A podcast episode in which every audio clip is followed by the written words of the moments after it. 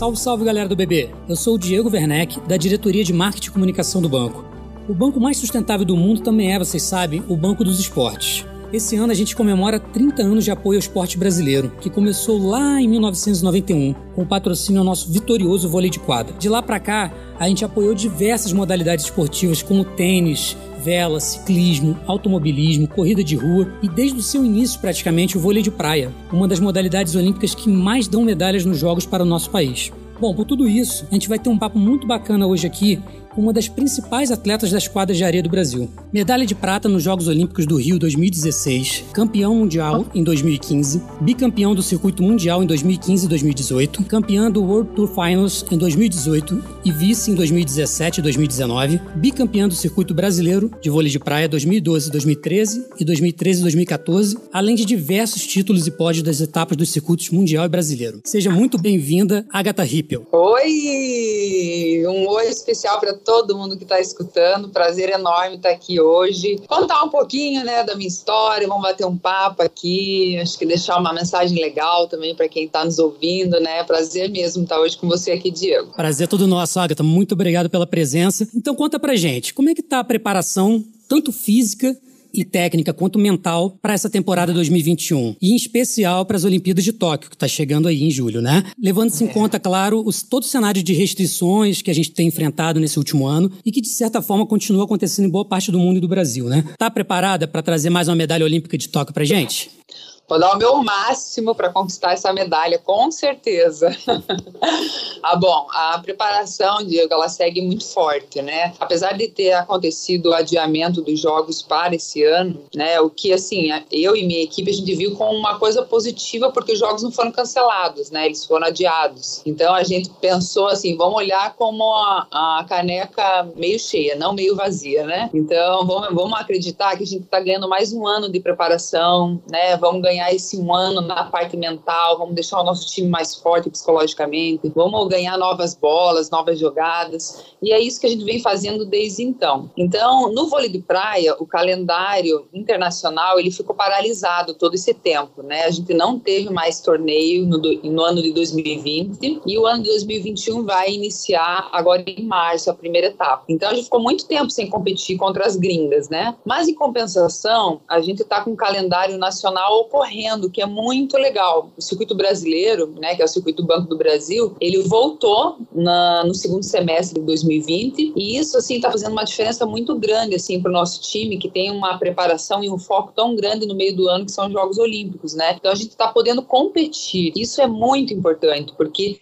treinar é essencial, mas é na competição que você realmente tem a certeza se o que você está treinando está dando certo, se você vai conseguir colocar em prática mesmo, aparar as arestas, voltar para casa, treinar mais um pouquinho, voltar para a nova competição que vai acontecer. Então, a gente vem competindo no circuito brasileiro desde setembro de 2020. A gente já jogou sete torneios e a gente está indo para o oitavo torneio nesse mês de março, com grandes chances de sermos campeãs brasileiras. Né? Eu acho que já tem a chance já nesse próximo torneio da gente ser campeã brasileira, adiantado, porque a gente veio realmente com essa mentalidade de fazer uma preparação muito forte, de focar também no brasileiro, né? Então a gente, nesses sete torneios que a gente jogou até agora, a gente fez as sete finais, vencemos em cinco. Então o time, assim, ele realmente está buscando essa, essa preparação mental, física, tática, realmente focando nos Jogos Olímpicos, mas também focando no brasileiro. O brasileiro está sendo, assim, de suma importância para o nosso time. Então a gente tem certeza que a gente vai estar tá chegando muito bem preparada para os Jogos em julho desse ano. Que bom, a gente fica muito feliz de saber que um torneio com patrocínio, né, com apoio do banco, tem sido tão importante, principalmente num momento difícil como esse que a gente tem passado, né? Conta pra gente, assim, um pouquinho do, do backstage. Como a tecnologia tem ajudado o time Agatha e Duda para a preparação de vocês nesse período, né? Vocês têm adotado novos equipamentos, novas técnicas, né, mais avançadas, dados, né, análise de dados para melhorar a performance. Como é que tem sido essa parte? Olha,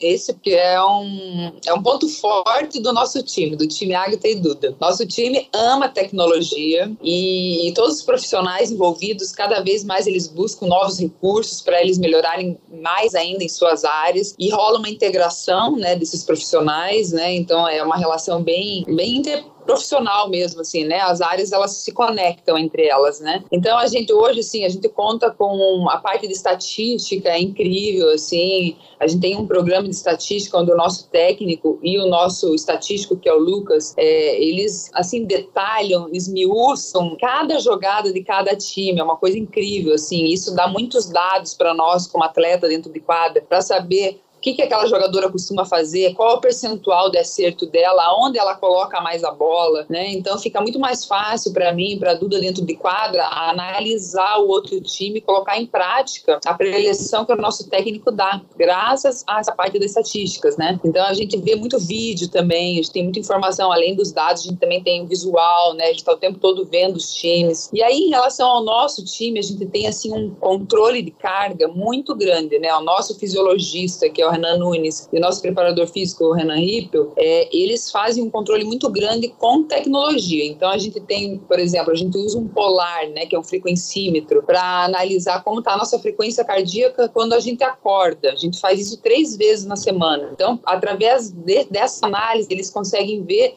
se a gente está muito cansada, se eles têm que segurar um pouquinho o treino, ou se não, pode forçar o treino, que a gente vai aguentar, a gente está respondendo bem, né? A gente também tem um aparelhinho que a gente usa nas nossas costas, que faz a soma de quantos saltos a gente faz no, num treino, numa partida, quantos quilômetros a gente percorre. Então, assim, a nossa equipe realmente ela tem, ela usa muito da tecnologia para realmente preparar a gente da melhor forma possível. E eu acho que isso realmente é o futuro e é o avanço, porque realmente são os detalhes que fazem a diferença, né? Quando a gente está no nível técnico do alto rendimento, assim, quando é muito alto mesmo, são pequenas coisas mesmo que vão fazer um time ser diferente do outro, porque todo mundo tem muita força física, né? Todo mundo sabe jogar vôlei, né? Todo mundo é, conta com bons profissionais e aí são os detalhes mesmo que vão fazendo a diferença, fazer com que um time fique à frente do outro. Então nesse ponto assim o nosso time assim ele gosta muito disso, busca muito isso e é lógico que a Duda a gente, a gente aproveita esse ponto realmente de, de trabalhar com profissionais tão bons. Muito bom, muito bacana, até porque hoje a gente tem muito recurso disponível, né? Então assim quem quem quer e precisa usar não falta, né? Não falta possibilidade possibilidades, né? De aplicar isso, em, seja qual for a área de atuação, né? Você vê no esporte, assim como no banco é dessa forma também, né? Vamos falar um pouquinho de representatividade feminina? Essa entrevista está indo ao ar no mês de março, o mês que se comemora o Dia Internacional da Mulher. É, então, assim, é,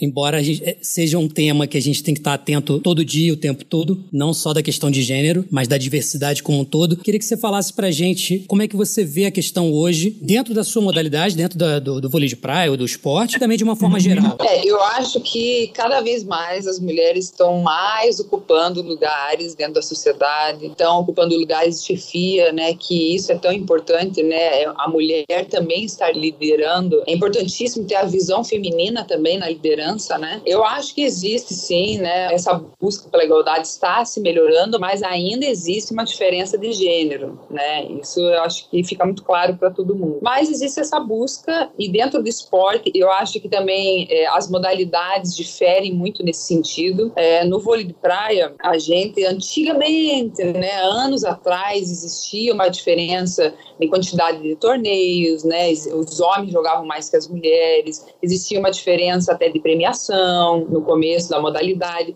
Hoje já não existe mais isso, né? Então, é, o vôlei de praia, para mim, é uma modalidade muito igual em relação a essa questão de gênero, né? Homens e mulheres estão na mesma posição, né? De busca, de profissionalização. Realmente é uma modalidade que existe essa igualdade, mas a gente sabe que não são em todas as modalidades que existem isso, né? Então, é, eu acho que é importante a gente falar muito sobre esse assunto, porque não é um assunto onde só as mulheres têm que entender e têm que buscar o seu lugar. É um assunto em que os homens também têm que entender e tem que favorecer esse lugar para as mulheres, favorecer no sentido de dar oportunidades, né? Entender que as oportunidades não têm que depender se é homem ou se é mulher, mas da capacidade e e é isso, acho que é importantíssimo de estar falando sobre esse assunto. Excelente. Olha, muito, muito obrigado mesmo pela sua presença, por estar aqui com a gente batendo esse papo. E todo sucesso, a gente deseja, toda a família Banco do Brasil deseja, deseja todo sucesso para você e para Duda, para o time Agatha e Duda, tanto no circuito mundial quanto nas Olimpíadas, enfim. Tamo junto, né?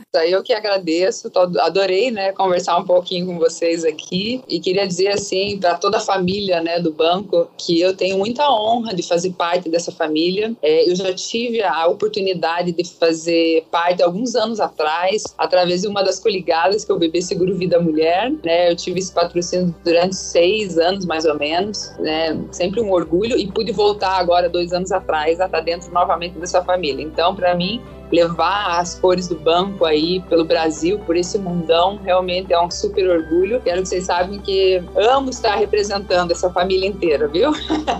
A honra é toda. É isso. Vamos junto, vamos junto que tem muita competição e muita coisa para todo mundo torcer ainda pela gente. Vamos lá, vamos lá. Obrigado demais, viu?